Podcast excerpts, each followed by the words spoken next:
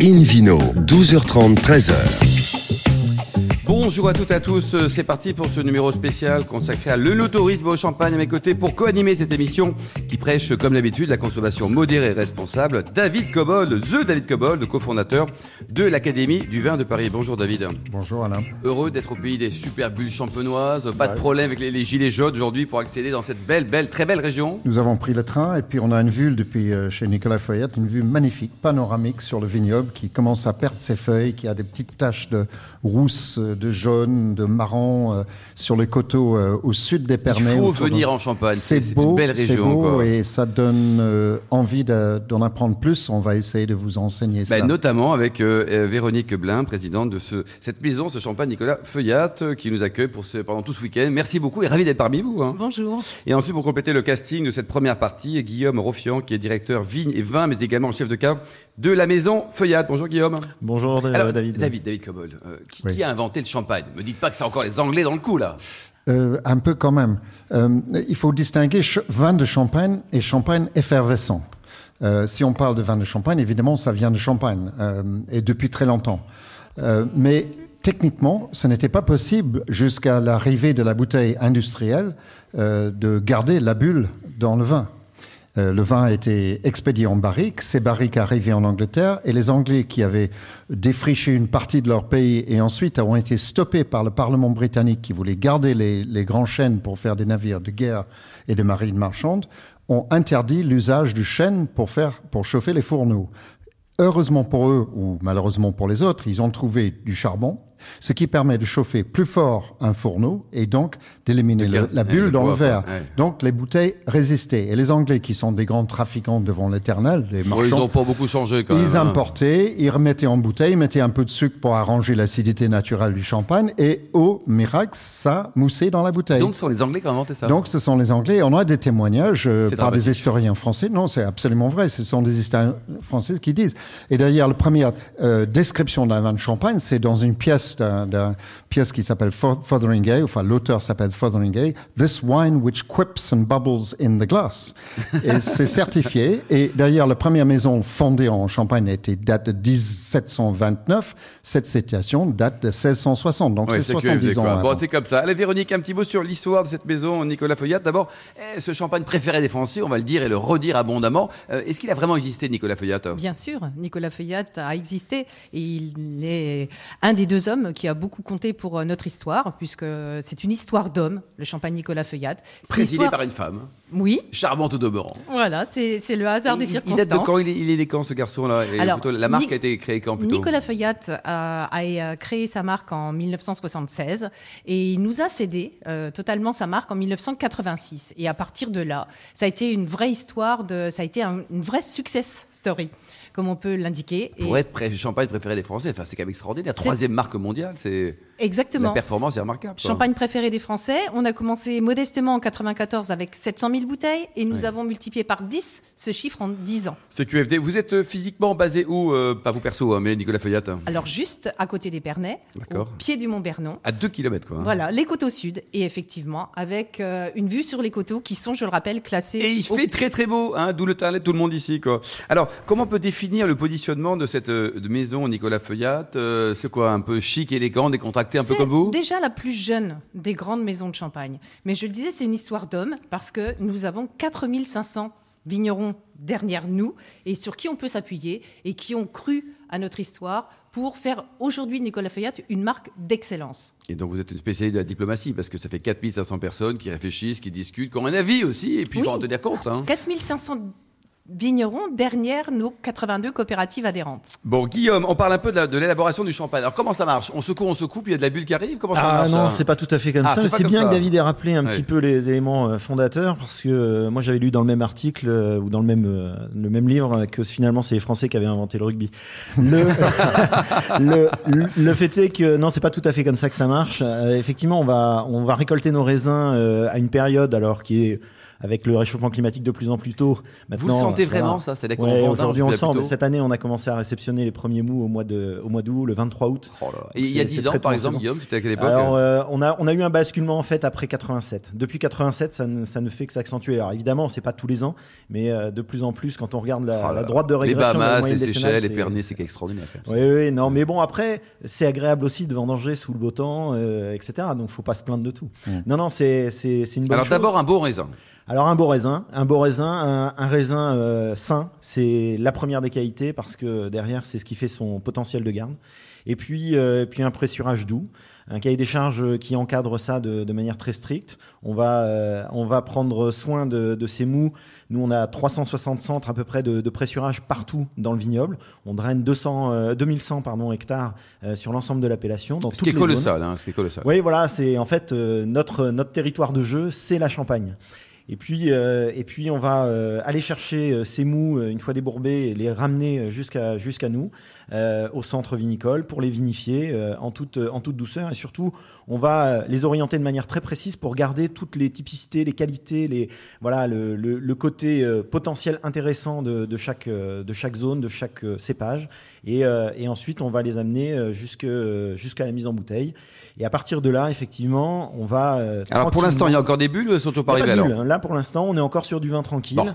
Et puis. Euh, et là, on expédie en Angleterre et c'est eux qui font la bulle. non, c'est plus comme ça, David. Je suis désolé. Pour la fête. Euh, non, non, non, non. Euh, maintenant, on, va ajouter un petit peu de, sucre et des levures. Et c'est les, levures qui vont produire ces fameuses bulles. Alors, les bulles, c'est sûr, elles vont arriver assez rapidement. On va dire dans les les trois semaines, un mois et demi, on va dire après la mise en bouteille mais il va falloir qu'elle s'affine, il va falloir qu'elle se, qu'elle se positionne un petit peu mieux dans, dans l'équilibre du vin. Et donc pour ça, il faut du temps. Et donc euh, ben, chez Nicolas Feuillat, on garde nos bouteilles pour les bruts de 100 années entre 2 et 3 ans, euh, jusqu'à 4 ah ans. Et puis euh, pour ce qui est du, du, des millésimes, ça peut aller de, de 5 à 10 ans. Oui. David Cobol, c'est quoi la différence entre un brut de 100 années et un millésime? Ben, c'est l'un porte un millésime, l'autre pas. Merci David. non, non, c'est la force de la, Champagne, c'est d'avoir historiquement su contourner un obstacle majeur qui était la variabilité climatologique, euh, avec une très grande différence dans la, et de la quantité et de la qualité des raisins d'une année à l'autre. C'est moins vrai aujourd'hui grâce au réchauffement climatique. Je pense que Champagne bénéficie de ça, mais historiquement c'était très très variable. Parfois il y avait très peu de récoltes. Donc pour garder euh, des vins d'abord de qualité constante et de quantité constante, ils ont mis en place une politique extrêmement intelligente qu'on appelle les vins de réserve, donc garder en réserve des vins. Ensuite, ces vins sont assemblés avec les vins de l'année dernière année. Euh, et un vin non millésimé est en réalité un multimillésime, puisqu'il comporte euh, deux millésimes minimum, voire trois, voire quatre, voire jusqu'à dix dans certains cas. Donc c'est une intelligence euh, à la fois commerciale et de survie agronomique extraordinaire.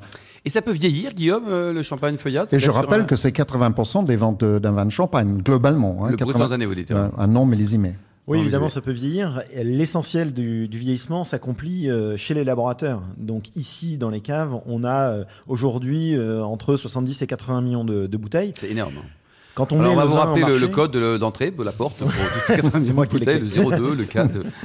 Euh, quand, on, quand, on, met les bouteilles en marché, elles sont à même d'être dégustées tout de suite, euh, d'être consommées tout de suite. Mais pour autant, euh, et en particulier pour les millésimes, on a des potentialités de, vieillissement qui peuvent aller bien au-delà et qui peuvent se conserver encore 5-10 ans parfois. C'est quand même impressionnant. Je, témoigne de ça et on goûtait un Nicolas Feuillet 2009 récemment au salon Équipe Hôtel. Ce vin a été merveilleux et peut encore tenir. Donc le champagne on le, sait peu, c'est un vin qui peut, les bons champagnes, vieillir très très bien.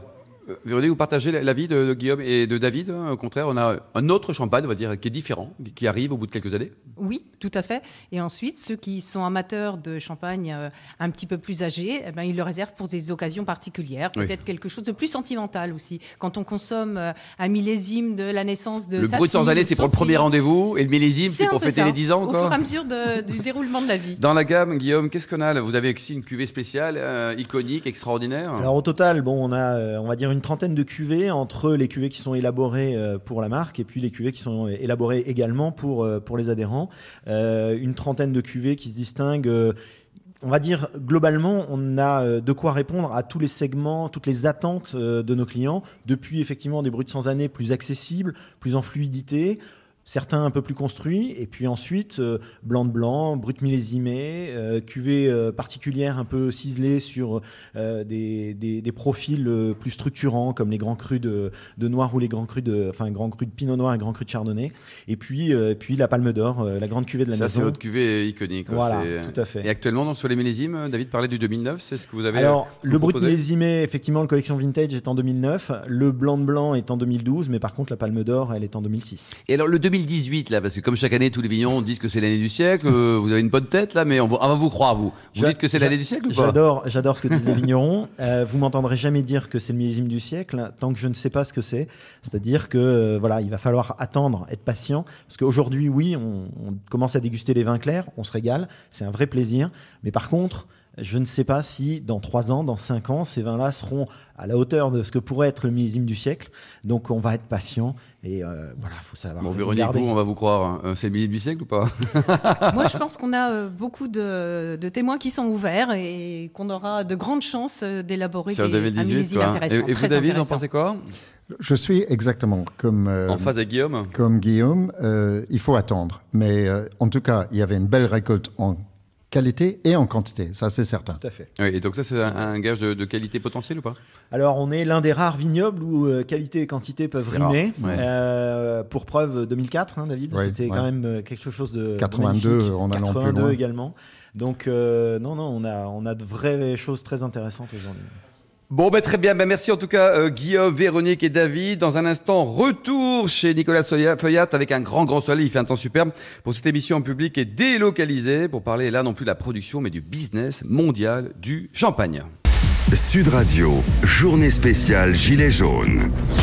La mobilisation des Gilets jaunes tourne au drame. Un mort a été constaté du côté du pont de Bonvoisin en Savoie. La victime, qui est un gilet jaune, a été renversée par une mère non manifestante qui accompagnait sa fille chez le médecin. Un décès intervenu lors d'un rassemblement non autorisé de 40 personnes. Une cellule de crise a été mise en place, pilotée par la préfecture de euh, Savoie. 1000 rassemblements et 50 000 manifestants ont été comptabilisés un peu partout en France. Selon le gouvernement, 17 blessés, blessés pardon, ont recensés, dont deux euh, graves, notamment du côté d'Arras, où un homme d'une soixantaine d'années a été renversé par une voiture et transféré à l'hôpital. Sud Radio retourne sur le terrain avec vous. John Bourgeois, vous êtes du côté du rond-point de Pré d'Arène, une zone commerciale proche de Montpellier, où de plus en plus de manifestants se rassemblent. Alors oui, ici le blocage s'intensifie. hein. On est passé d'une centaine de gilets jaunes ce matin à plus de 300 personnes mobilisées.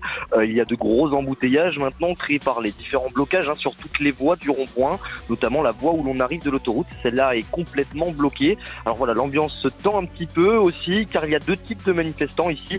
Euh, ceux qui veulent un blocage filtrant en laissant passer euh, tout de même des voitures toutes les minutes, et d'autres qui veulent le blocage total des voies. Je discutais avec l'un des coordinateurs du mouvement qui me disait qu'il allait falloir calmer et gérer les manifestants un peu extrêmes. Pour lui, ce rassemblement doit être pacifique et se faire dans le bon esprit pour faire entendre au mieux leurs revendications, ici au rond-point de Pré d'Arène à Montpellier. Merci John Bourgeois. Restez avec nous. On vous accompagne toute la journée avec dans moins de 15 minutes un ça roule spécial avec Pierre Chasseret et Laurence Perrault jusqu'à 14h avant l'arrivée de Christophe Bordet. Et c'est vrai voix édition spéciale Gilets jaunes jusqu'à 18h. Sud Radio vous donne aussi la parole à tout moment. Venez réagir au 0800 26 300 300. On vous euh, attend. Tout de suite, c'est le retour Sud Radio, en direct avec vous pour cette journée spéciale Gilets jaunes. Sud Radio, Invino, Alain Marty.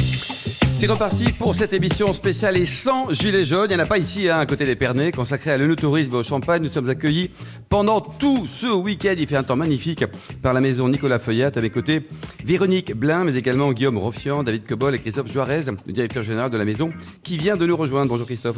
Bonjour. Euh. David Cobol, parlons un petit peu du marché mondial du champagne. D'abord, est-ce que le monde entier déguste avec modération ces bulles champenoises Dites-nous? Alors, pas le monde entier, mais une bonne partie du monde et depuis fort longtemps. Euh, je dirais que le, marché du champagne s'est construit sur l'export au départ, à ses, à ses débuts. Je parle du 19e siècle. hein. Euh, après, aujourd'hui, si on fait un rapide retour, euh, avance euh, rapide, on est à 300 millions de bouteilles à dépouiller près. Ça flirte toujours avec la barre de 300 millions de bouteilles vendues ou expédiées plus exactement chaque année. C'était un peu plus l'année dernière, c'est parfois un peu moins. Je crois que le record historique, ça devait être en 2008 par là, avec 320 millions de bouteilles. Alors, comment se repartissent ces ventes? C'est en gros 50-50 export France. Le marché français fut euh, pendant les années 70, 80, 90 très dominante. Euh, ce marché est en déclin graduel, mais c'est plutôt l'export qui augmente régulièrement. Euh, non seulement en Europe, les pays du marché euh, européen euh, sont c'est 25% des ventes de champagne, mais il y a 25% maintenant dans ce qu'on appelle le grand export, c'est-à-dire États-Unis, Canada et euh, Australie, qui est un très Ah beau marché pour oui. le champagne, très connaisseur Ils produisent aussi des bulles. hein. produisent aussi de très bonnes bulles. Il y a des maisons de champagne qui sont, prêts, ils sont présents. hein. Euh, et puis, euh, un, tout petit peu l'Asie. On parle beaucoup de l'augmentation de l'Asie en matière de vin. C'est important au Japon, c'est important en Chine pour les vins tranquilles, surtout rouges. Mais en Champagne, c'est tout petit. Mais évidemment, chaque année, quand ça augmente de 30%, on dit que c'est génial. Oui, c'est génial. C'est promesse de l'espérance. Mais c'est 0,3% du total de Champagne. hein. Oui, donc il y a- il y a encore un peu de marge de Donc, progression, euh, on voulait dire. Pour l'instant, les Chinois sont pas très férus de bulles. hein. Ça va peut-être venir. C'est un temps d'acclimatation qui est un peu long. Euh, mais le marché du champagne se porte bien. Et ce qui est intéressant, c'est que la valeur augmente plus vite que le volume. Et ça, je pense que c'est intéressant pour les producteurs. C'est intéressant pour les différentes qualités. Si vous regardez à l'export, euh, les cuvées spéciales qui sont les, les hauts de gamme, euh, c'est Palme 10 d'or, les palmes c'est- d'or des c'est autres. 18% de la valeur des exportations de champagne. C'est quand même assez important. C'est important. Euh, après, sur le plan des, des- des qualités en vogue, je dirais que le rosé, comme partout, a un peu le vent en poupe. Et d'une manière assez surprenante, on consomme plus de demi-sec que, que, donc un peu sucré, vous voulez dire. David, c'est ça? Oui, c'est des champagnes un peu dosés qui vont très bien avec le dessert. Donc je pense que ça, c'est certains marchés autrefois. Pas pour les vieux, ça? Non, c'est pas que pour les vieux, c'est pour certains moments de consommation.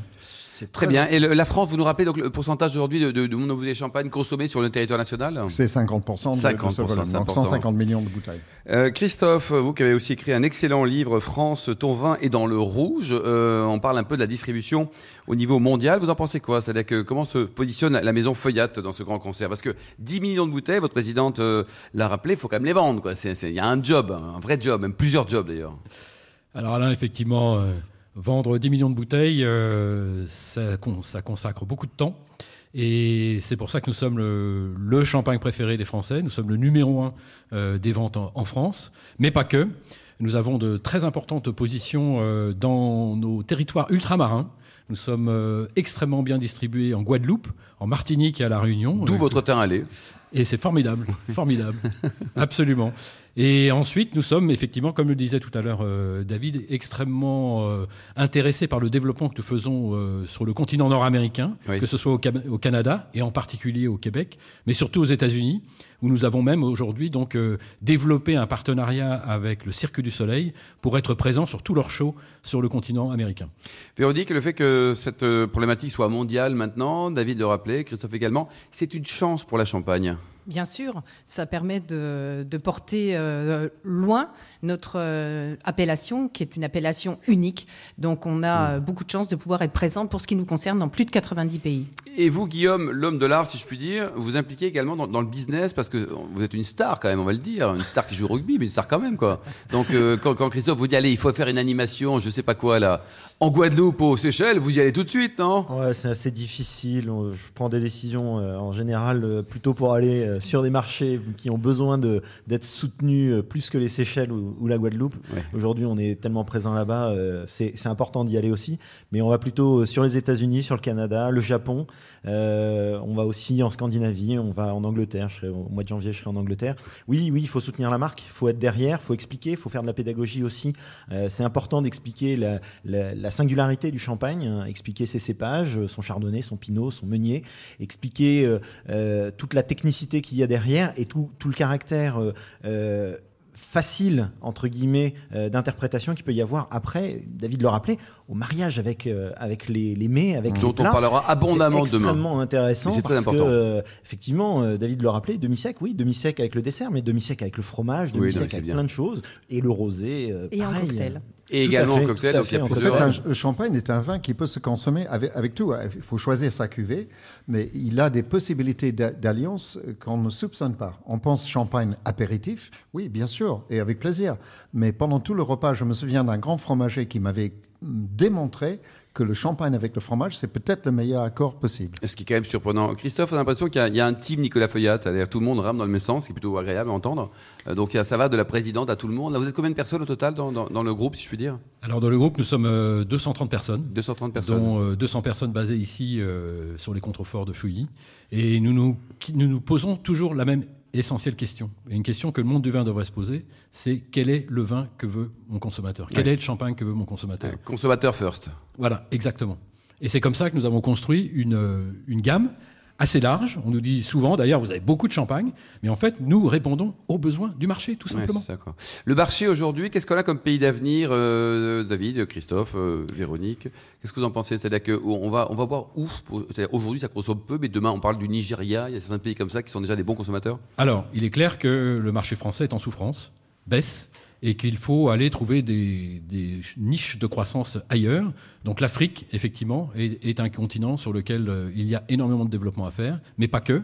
Euh, on citait l'Australie tout à l'heure. L'Australie, c'est un, un pays qui consomme autant que la Belgique ou la Suisse de champagne. C'est incroyable. Donc il y a vraiment des développements possibles. Et en Asie, L'Asie, le grand challenge pour nous, mais c'est pas simplement pour Nicolas Feuillat, mais c'est collectivement toute la Champagne qui doit se mobiliser pour comprendre et évangéliser la Chine. Ouais. Et, et Christophe, la, la Russie, qu'en euh, qu'en pensez-vous? Parce que la Russie fut un, un marché très important historique pour le champagne.